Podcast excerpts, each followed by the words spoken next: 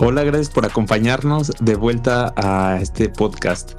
Mm, el día de hoy tengo un invitado que me da mucho gusto volver a ver. Justamente es el único que ha tenido este podcast hasta el momento y es un honor que nos acompañe otra vez. Entonces, eh, José González, para quien no ha escuchado este episodio, por favor, eh, escúchalo, está muy bueno. Hablamos de diferentes cosas y reflexiones y el día de hoy no va a ser diferente. José González nos acompaña desde República Dominicana. Es el director de la clínica eh, Riveri. ¿Lo dije bien o Reveri? Reveri. Reveri. que es un centro de psicología, atiende distintas este, necesidades y cuenta con diversos especialistas. Él ha estado haciendo su camino.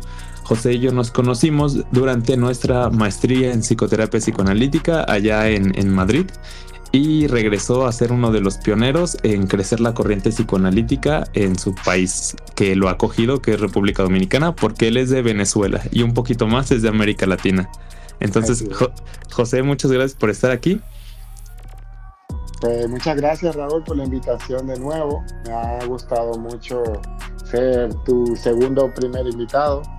Creo que vamos a, marcar una gran tendencia aquí. quizás rompo el récord y soy el primero o tercero. Muy probablemente, depende de qué tan ocupado estés la semana que viene. Pero no, aquí muy, hablar un poco de diferentes temas y como tú dices, de reflexiones, eh, de poder también dar nuestra perspectiva desde una rama tanto personal como de nuestros conocimientos y especialmente poder eh, escuchar como el feedback que te dan, que me ha gustado también eh, tener para ver cómo podemos aportar o qué otros temas podemos hablar que le interesen a las personas. Exactamente, José. Y justamente eh, para ti que nos estás escuchando, José y yo estamos platicando, no me acuerdo, creo que hace dos días o tres días, y en la conversación, hablando de, cualquier cosa, ¿no? No crean de cosas súper intelectuales, ni mucho menos. Estábamos hablando y, y, salió de que le dije una frase que había escuchado hace tiempo, ¿no? Que, bueno, José me estaba diciendo algo que, del dinero y en cuestión a la, en relación a la felicidad. Y le dije, sí, o sea, estábamos como compartiendo ideas y de repente le dije, oye, y escuché una, una frase que, o sea, si bien entendemos que no es tan literal, como que tiene un punto, ¿no? Y esa frase decía como de, el dinero no compra la felicidad, pero nunca he visto a nadie llorando en un Ferrari, ¿no? y entonces, este, pues eso, sonó, sonó muy chistoso, pero como que nos dimos cuenta, y aquí más por José, que este era un tema que creo que podíamos abarcar desde distintos puntos de vista y es justamente el valor del dinero como algo más que, que su valor monetario, cómo el dinero puede representar un obstáculo eh, en desarrollo, cómo puede ser un arma, cómo puede ser un medio de manipulación o cómo literalmente puede usarse para salvar vidas, para, para hacer cosas muy padres, ¿no? Pero que depende mucho de del, del concepto que cada uno le dé y también el cómo se vayan desarrollando estos puntos. Entonces, quisiera ahorita como abrir la conversación de esto sobre mm, qué nos podrías compartir, José, igual de lo que tú quieras hablar de esto, pero cómo ha ido en tu vida personal. ¿Qué, qué conceptos ha tenido el dinero? ¿Se ha tenido varios? ¿Ha sido siempre alguno?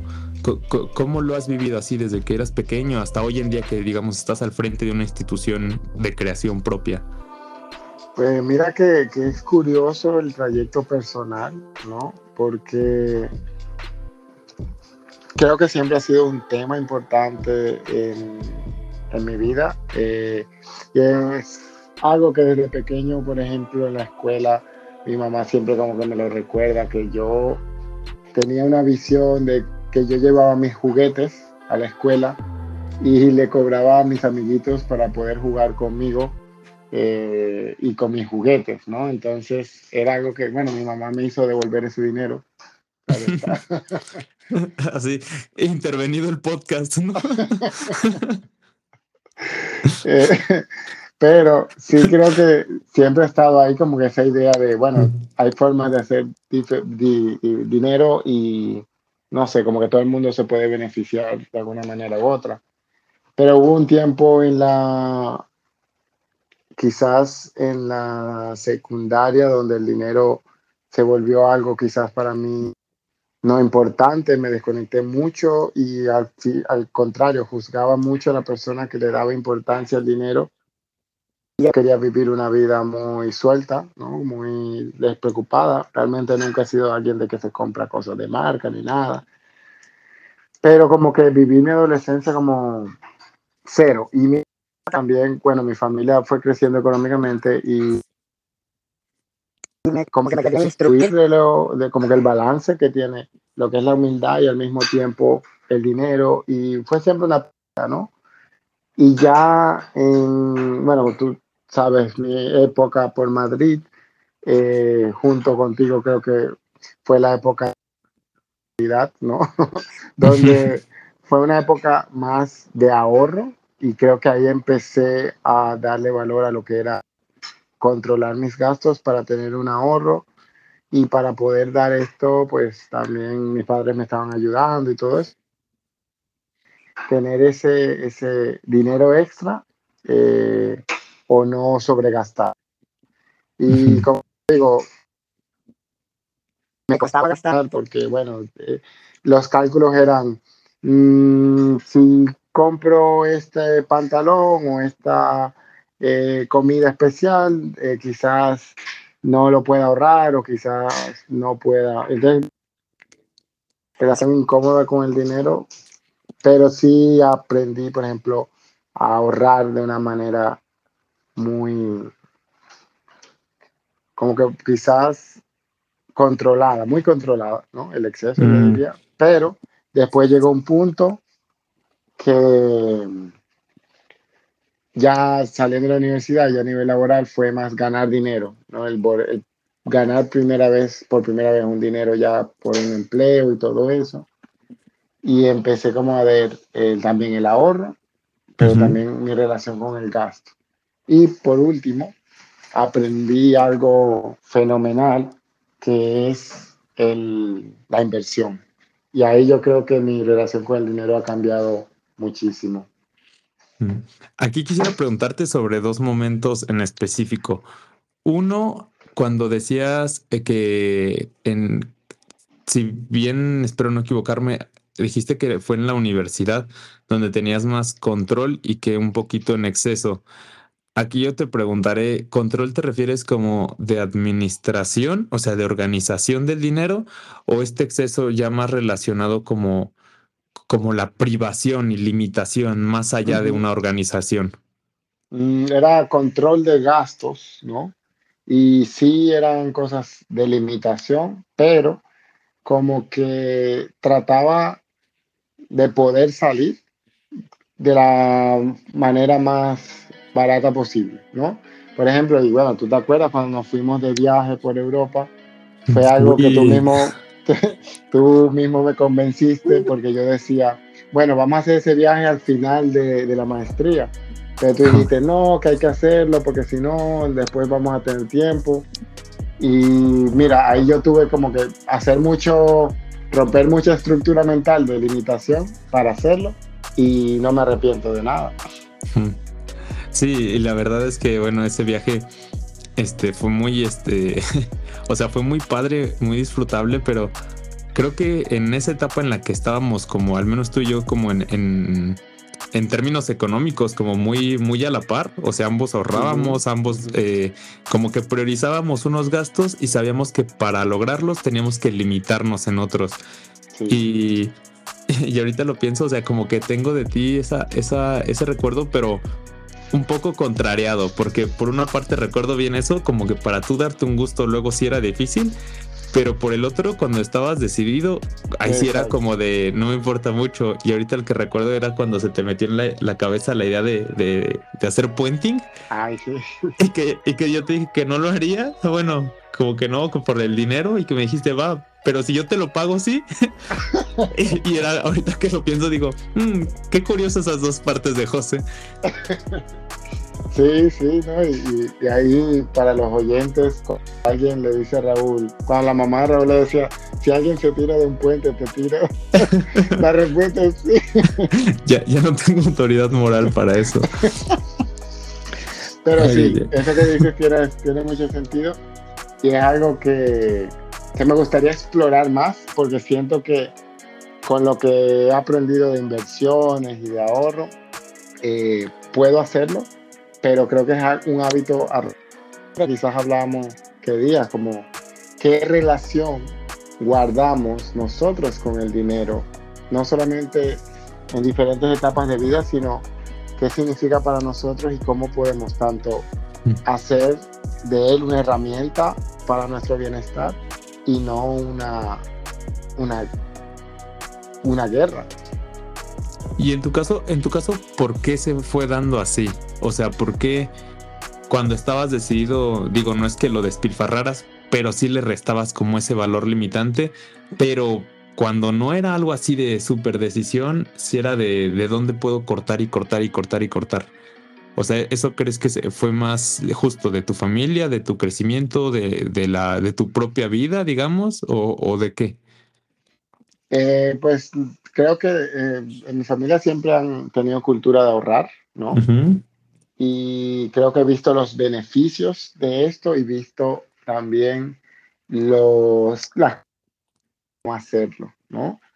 Cuando veo a la gente viviendo el día a día, es algo que eh, siento que en algunos casos no se puede controlar porque las situaciones y los costos de vida son muy altos y a veces por un descontrol.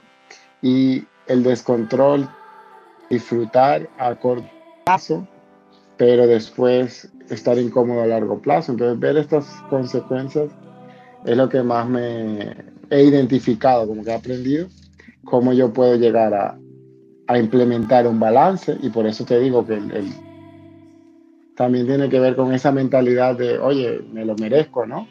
Pero que ese me lo merezco tenga también un límite. Es como, cómo darle cabida a esas dos voces y de situación individual, porque no es lo mismo yo saliendo de la universidad con mis primeros trabajos o yo en la maestría donde realmente eran mis padres que me estaban ayudando o yo ya como una persona que está laborando, que tiene posibilidad de invertir y que tiene otro tipo de, de gastos, ¿no? Porque también es la responsabilidad que tenemos a nivel familiar, a nivel de personal y a nivel también de gustos, que para mí darse gusto es salud mental.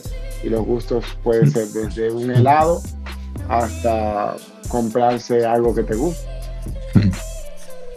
¿Cuál dirías que fue en tu vida este punto de inflexión donde pasaste del control a la inversión?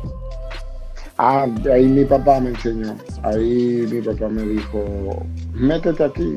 Y yo, yo no le hice mucho caso. Salta de un puente.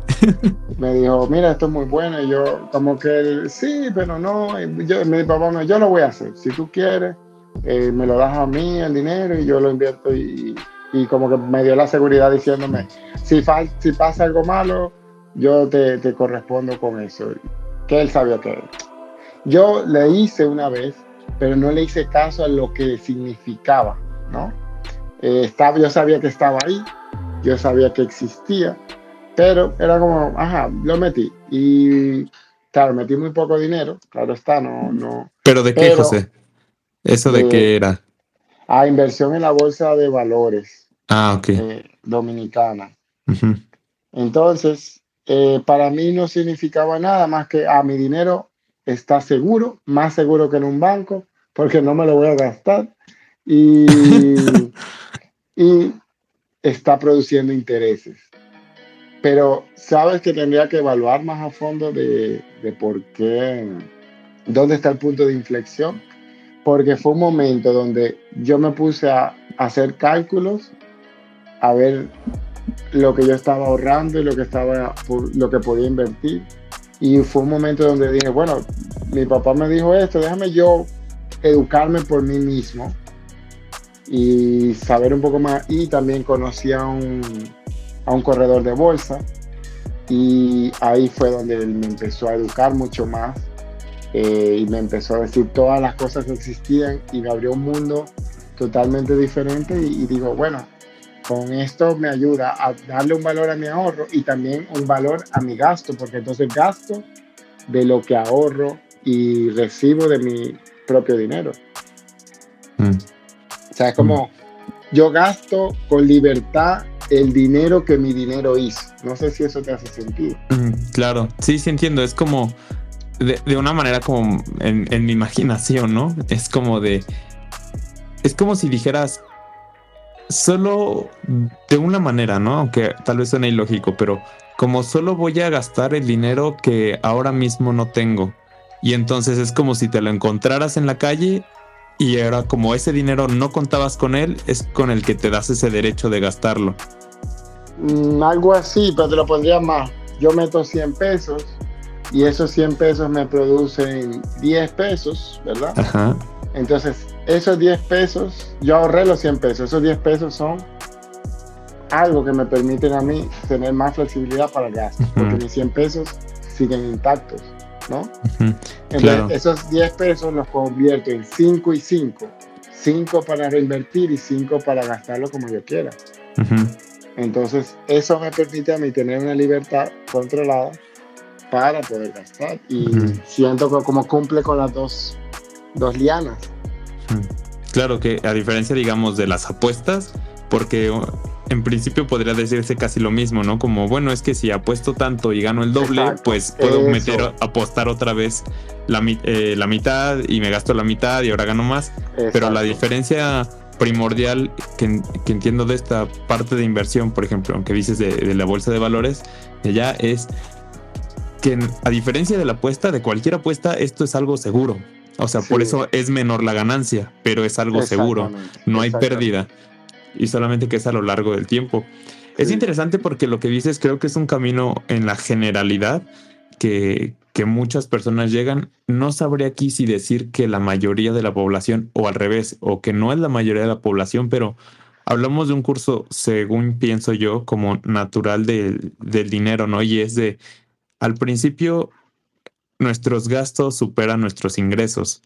Es por eso que, que igual muchas personas pueden contar con el apoyo de su familia desde que son niños, desde que son adolescentes, no sé, habrá quienes empiecen a trabajar y a ganar dinero desde la infancia, habrá desde la adolescencia, en adultez. El punto es que al principio uno gasta más de lo que gana, luego está ganando en igualdad de lo que gasta. Y a lo que uno aspira es justamente ese punto después al que tú ya para poder invertir llegaste, que es estoy ganando más de lo que gasto. Y entonces cuando se abre un panorama, ahora, mm, hay algo que quisiera como compartir más desde mi lado, pero creo que también aplica para ti, José, y tú ahorita me vas diciendo. Mm, ¿Quiénes, bueno, ahorita tú, tú mencionaste eso, ¿no? En la maestría donde nos conocimos, ahí tus padres te estaban apoyando, ahí tú no estabas ganando dinero así por cuenta propia. En mi caso era exactamente lo mismo. Yo no estaba trabajando, yo ahí no había un trabajado, fue luego, luego después de la licenciatura y antes no había trabajado de, psicología ni nada. Y este, y mis padres me apoyaron. Algo que, que, he como reflexionado, o sea, más allá de darles las gracias y todo desde ese momento y, y aún hoy en día, y yo creo que por siempre se las daré, este, algo que reflexioné como que no, hace pocos meses fue de que Mm, como ese concepto que yo viví, ¿sabes? El concepto como de cierta manera ser becado por mi familia, en el sentido de que la esencia de que ellos cooperaran para que yo pudiera estudiar, mi mamá y mi papá, mi hermana, tiene que ver con que yo me pueda concentrar totalmente y sacarle todo el jugo a la formación que estoy haciendo y a las experiencias que puedo vivir. Porque nosotros eh, tenemos una, amiga que se llama Angie, que igual la conocimos allá, ella es de acá de México, y ella, digamos, inició la, su maestría, que era diferente en psiconcología, siendo apoyada por su familia, pero eh, a pocos meses de haber iniciado, tenía menos de la mitad de la maestría. Igual este... me parece, no recuerdo bien, si en su familia o algo, como que ya no le iban a, continuar eh, pudiendo dar esa ayuda de manera económica. Entonces Angie tenía esa posibilidad como de o me regreso porque pues hasta aquí llegó el apoyo y ella no estaba trabajando o encuentro algún tipo de, trabajo para mantenerse ella y que sus padres tal vez la podían apoyar, aunque evidentemente no con la totalidad que lo estaban haciendo. Y esa fue la opción que agarró ella, ¿no? La opción de, pues voy a trabajar y voy a estudiar. Y lo logró, se quedó y ahora hasta se quedó a vivir allá, ¿no? Y eso es algo muy padre de ella. Pero lo que voy es que nosotros también conocíamos a Angie y aunque ella sí continuó igual con su vida social, con todo súper bien, pero como ella tenía que trabajar, había ocasiones en las que pues ya no nos podíamos ver luego, había ocasiones en las que ella estaba cansada porque trabajaba en la noche, eh, muchas cosas, ¿no? Entonces yo lo veo como, además de la ayuda económica, el sentido de esa ayuda económica que yo viví fue de esa posibilidad de, de mi familia de brindarme no solamente la oportunidad de lograr hacerlo, sino que pudiera concentrarme y exprimirle eso a ese momento de mi vida, ¿no? Y ahora creo que, sí, que lo, lo, hice y me da mucho gusto y se los agradezco. Mm, a lo que voy con, con esta reflexión es el concepto de y la gran fuerza de tener un apoyo, sí en la economía, pero también, por ejemplo, un poquito ese respaldo del que ahorita hablaste de tu papá, como como esto de, que invirtieras, ¿no?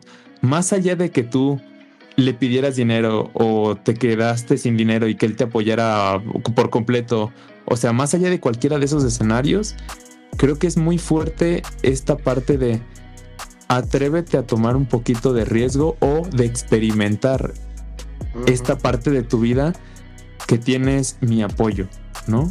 Más allá de que nunca uses ese apoyo o que lo uses todo el tiempo. Creo que eso es como fundamental de fuera que te dieran 20 pesos o te dieran 200 mil pesos. Creo que la parte aquí del dinero también, además de ser algo muy real, muy tangible, muy práctico, también viene cargado de una parte simbólica porque igual no hubiera estado mal, pero creo que también la experiencia hubiera sido muy distinta si tanto tu familia como la mía en ese momento nos dijeran, ¿sabes qué? Toma esto, pero me lo tienes que regresar. Cuando acabes la maestría, tienes que trabajar e irme pagando todo lo que invertí. Y repito, eso no hubiera estado mal.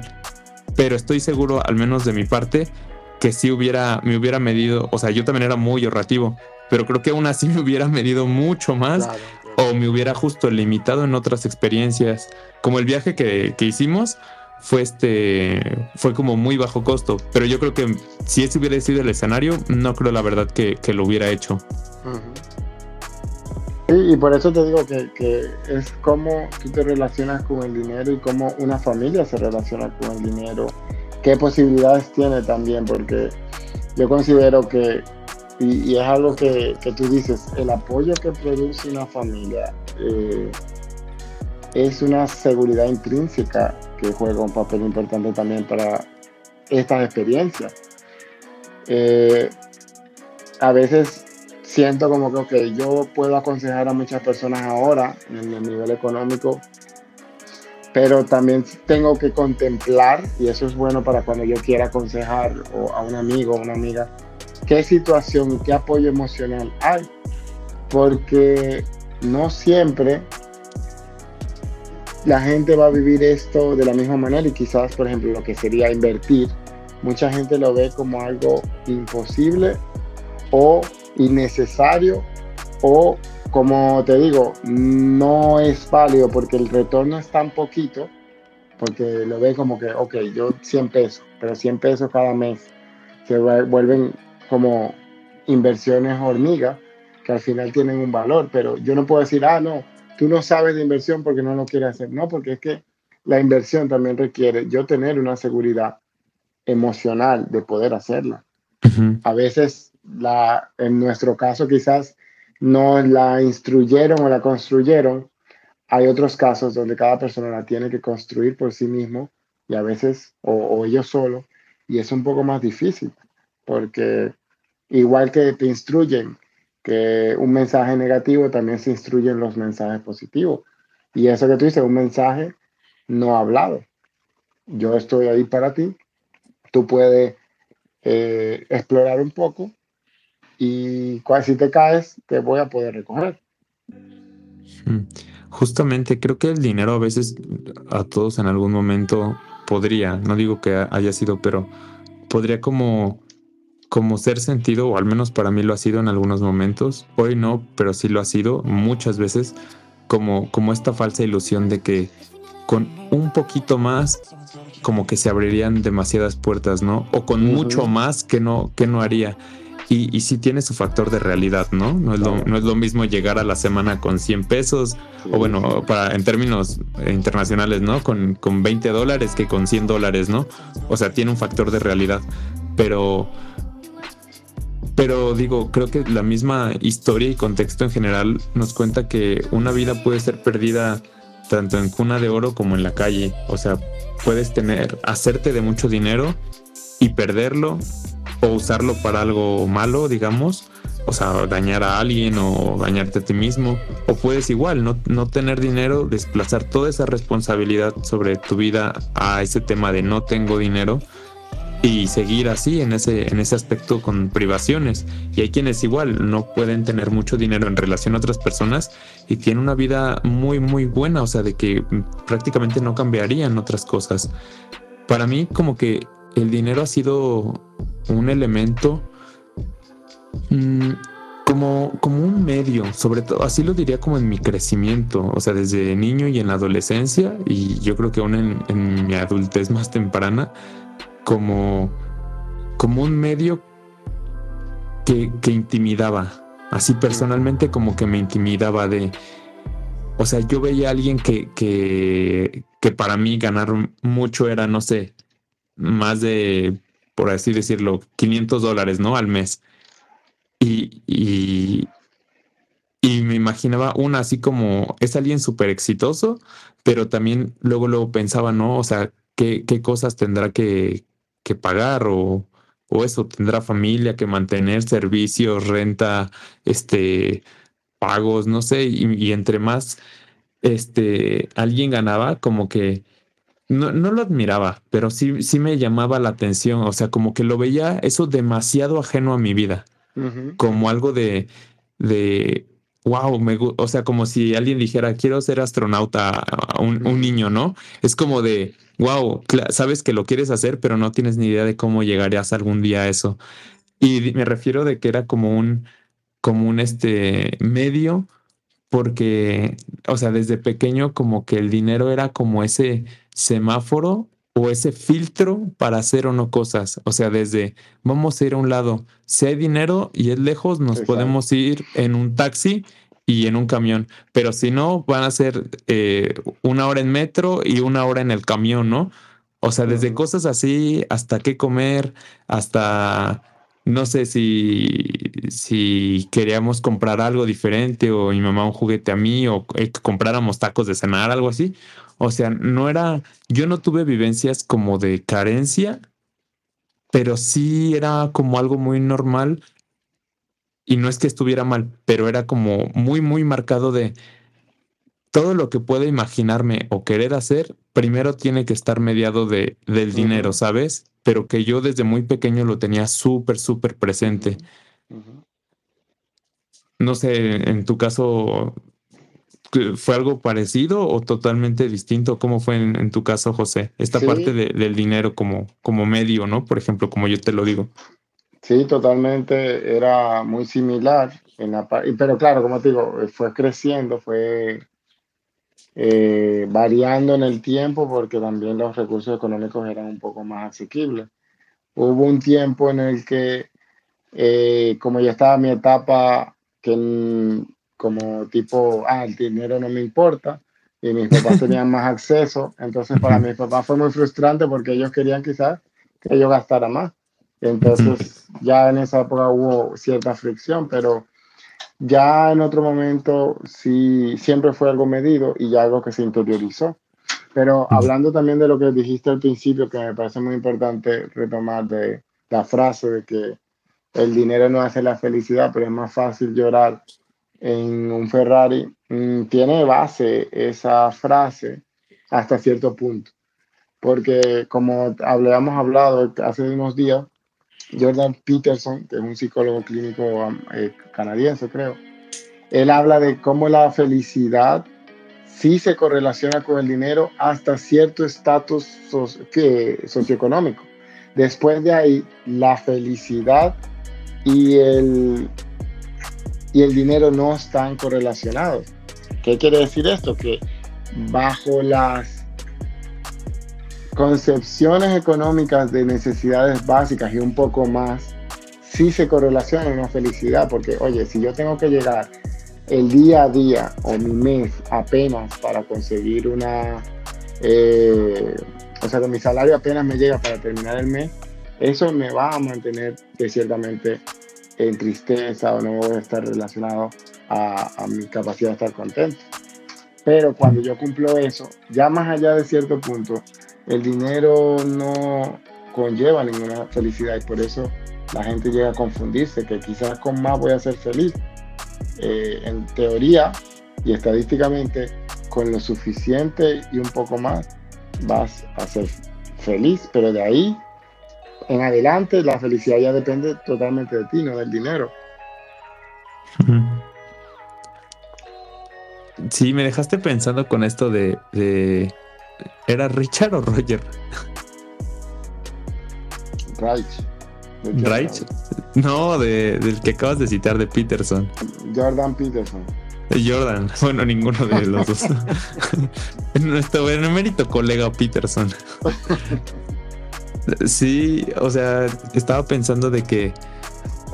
Mm, o sea, creo que nos es fácil polarizarlo. O sea, como el dinero lo es todo o al revés, o la vida sería mejor sin el dinero. Y, y, al menos como yo lo veo hoy en día y meramente en mi experiencia personal, no, no digo que, sea una línea ni que nadie tenga que emular, es como el, dinero yo lo veo ahorita como un medio, como, o sea, lo sigo viendo como un medio, como una herramienta, pero ya no lo veo como, como un medio limitante, sino más bien un medio creativo. Es decir, yo tengo mucho que aportar a la gente, ¿no? O sea, cosas que yo haría gratis, sin, sin cobrar, sin nada. O sea, cosas que me gustan. Y, cosas que yo quiero vivir también, que no ocupan mucho dinero. Pero tan solamente eso, para comer, para, para vivir en algún lugar, se necesita dinero. Entonces, más allá que el dinero sea el eje de mi vida, ahora mismo lo veo como mientras pueda ganar lo suficiente para tener mis gastos subsanados, podré enfocarme en lo otro, en ayudar a, la gente y en hacer lo que me gusta, hasta cierto punto. Por así decirlo, imagínate que puedo dar, no sé, dos sesiones a la semana gratis, ¿no? Eh, sin que nadie me pagara nada. Pero tal vez si yo ganara el doble, tal vez podría dar cuatro sesiones a la semana gratis. Y así sucesivamente, si fuera algo meramente de caridad, ¿no? Pero justo, no es algo como que alguien a mí me done el dinero y yo por eso dono el trabajo. Ese es el ciclo del dinero como un medio. Alguien que a mí me está pagando por lo que hago va a permitirme que yo cree más cosas y que pueda elevar el nivel. Desde si me sigo formando, si ahora creo un curso, si ahora creo un taller, si ahora creo otro tipo de medios que igual lo puedo evocar en una ayuda en brindarle a algo a alguien, brindarle a alguien algo que es de valor, pero que el dinero me lo va a permitir, digamos. Y si no, también lo puedo seguir haciendo, solo que debo ser consciente de que este alcance no va a ser tan grande, tan amplio o en la forma en la que yo quisiera, porque aunque fueran cosas que a mí no me costaran dinero, me van a costar tiempo. Y el tiempo que yo le esté dedicando a esta parte no voy a estarlo dedicando a otra que tal vez necesite para generar ese dinero y poder enfocarme en lo otro. No sé si me explico.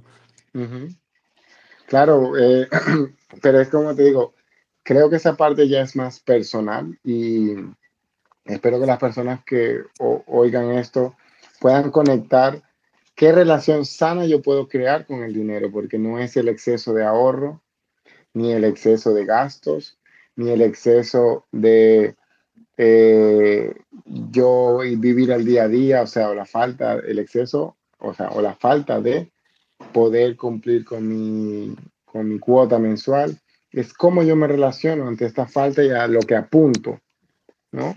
Y creo que en, en tu parte, en lo que tú me estás diciendo, es cómo tú te has aprendido a relacionar con el dinero, no es que necesitas dar algo gratis o que el ganar más requiera que tú des más, es cómo tú te sientes cuando tú ganas más, cómo esto se relaciona con lo que tú quieres en un futuro y cómo esto se alinea a tus metas, ¿no? Porque creo que al mismo, lo mismo que tú dijiste, la persona lo puede ver de una manera mucho más eh, personal y decir, bueno, yo gano más, es decir, que puedo ahorrar más para crecer más, para que en algún momento en mi vida yo pueda dar algo a nivel generalizado para mejorar la sociedad, ¿no? Y es como uno de los objetivos también de la terapia, que es poder vivir más allá de la categoría como de, del malestar. Y es como también vivir un poco más allá de la categoría de lo que el dinero representa en general y darle un nombre para ti. Sí, totalmente de acuerdo. Mm, suena como, como esta parte entre mm, como el choque subjetivo que vas haciendo, algo muy personal, y también la, y también el choque, o sea, social, porque también digo, ahorita estamos hablando cosas más personales, pero si lo vemos desde un punto totalmente externo, el dinero también se presta a esta parte de estatus y el estatus se relaciona con control, con sumisión, con miedo, ¿sabes? Como por esa parte que también yo creo, ahorita pensándolo como parte por eso también se me hacía algo intimidante, ¿no? Como que por una parte lo anhelo, pero por otra parte es como no quiero ser eso, pero ¿por qué es eso, no? En mi interior era como tener dinero es ser alguien y tal vez alguien que no me agrade. Exacto, y es, es lo que viviste subjetivamente el dinero en esa época. Y es como eso se desarrolla, pero creo que la gente lo vive casualmente, como quizás en un momento lo vivimos tú y yo. Pero cómo lo puedes vivir de una manera sana ahora. Y tú creo que sabes más que esto que de yo, que yo, porque tú hablas mucho de lo que es tu relación con la comida. O sea, creo que muchas de las teorías que tú has aplicado para, bueno, lo que has hecho en tu charla y en tus escritos y eso, eh, tú hablas mucho de cómo yo vivo esa relación con esa parte de mi vida. ¿Por qué yo hago esta manera o como de esta manera o hago dieta de esta manera? Creo que todo lo que tú aplicas para eso también se aplica para el dinero, ¿no? Sí, que puede representar tanto un vínculo como una medida de, amor, de cariño, de a qué lo tenemos relacionado. Y, creo que justamente puede también derivar a, a, un entendimiento de por qué, este, o sea, yo lo pienso algo que en mí, ahora mismo, creo que yo estoy en una transición, pero sigo en transición, no estoy en un cambio, al menos ahorita no ha sido significativo yo me diría que estoy en esa transición, en el apogeo de la transición, digamos. Pero es como, ¿cómo puedes agarrar algo que, o en este caso es el dinero, o, perseguirlo de una manera que yo, yo, yo, para mis propios parámetros, lo considere benéfico o aceptable y lograr despegar todas esas asociaciones que que tenía yo antes, ¿no? Como que sí, no es que lo viera totalmente malo, pero sí había cosas muy marcadas que no, que no iban con eso, ¿no?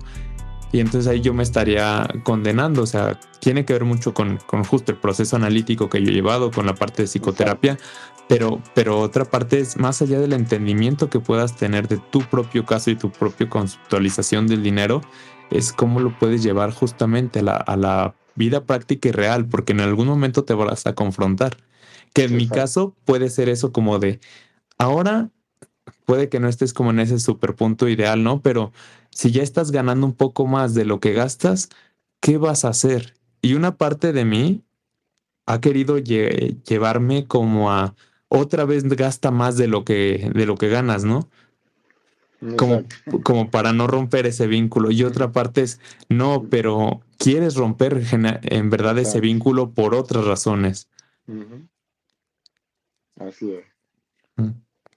Pues José, no sé, alguna, creo que ahorita podríamos seguir mucho, pero igual para cerrar, alguna reflexión o punto de vista, algo que quieras comentar acerca del dinero, por ejemplo, igual, no sé, ahorita se me ocurre de rápido, este, es, llega a ser como, no sé si tal cual el motivo de consulta, pero estoy seguro que se tiene que relacionar en gran parte algunos de estos problemas asociados con el dinero o con la representación del dinero en la población que te llega ahí a, a Reverie? Eh, siento que es algo como el sexo. Mm, todo el mundo lo sufre, pero pocos lo identifican como... Como que es de ahí. Eh, como que viene un factor determinante para el síntoma. Entonces, está ahí, pero creo que muy latente, porque como te digo, la gente no le presta atención a la relación individual que tienen con el dinero, porque tienen una relación social con el dinero. Y creo que eso puede llegar a confundir. Interesante, ¿no? ¿Cuántas personas tal vez que ahorita te puedan escuchar se habrán quedado justo eso de, ah, entonces también padezco de lo del sexo? y sí. Pues, pues, José, muchas gracias por, por acompañar. Eh, esperemos seas el tercer primer invitado. Yo encantado, encantado y espero que esto crezca porque creo que esta información o lo que hablamos acá es muy valioso pues para las personas poder escucharlo. Mm. Creo que es una, una forma tanto personal como profesional de hablar. Yo creo que lo que toca tal vez va a ser este que, ¿cómo se llama? Que, podamos hacer un, live de Instagram, algo que ya se materializa en video. Sí, perfecto. Me pondré pantalones para ese día. yo, también. Esto del home office ya es adictivo. Y a ver si cuando nos logremos este, visitar, igual grabamos otro podcast, pero ya que también sea video podcast. Sí, sí, eso hace falta. Para los fans. Sale, José, muchas gracias y gracias, a ti también por acompañarnos en este episodio y ser parte de mi vida como Raúl Omar. Muchas gracias. Muchas gracias a ti y a todas las personas que escuchen. Espero que esto haya sido un aporte significativo, aunque sea un poquito. Y les dejo también todo el, contacto de José y de Clínica Reverí en República Dominicana. Y para quienes nos escuchan, también tienen consultas en línea y terapias a bajo costo. modelos, modelos comprobados, distintas especialidades. No duden en escribirle directamente a, a estas redes que les voy a dejar en la descripción del episodio de podcast. Gracias José, gracias a ustedes y nos vemos en el siguiente episodio.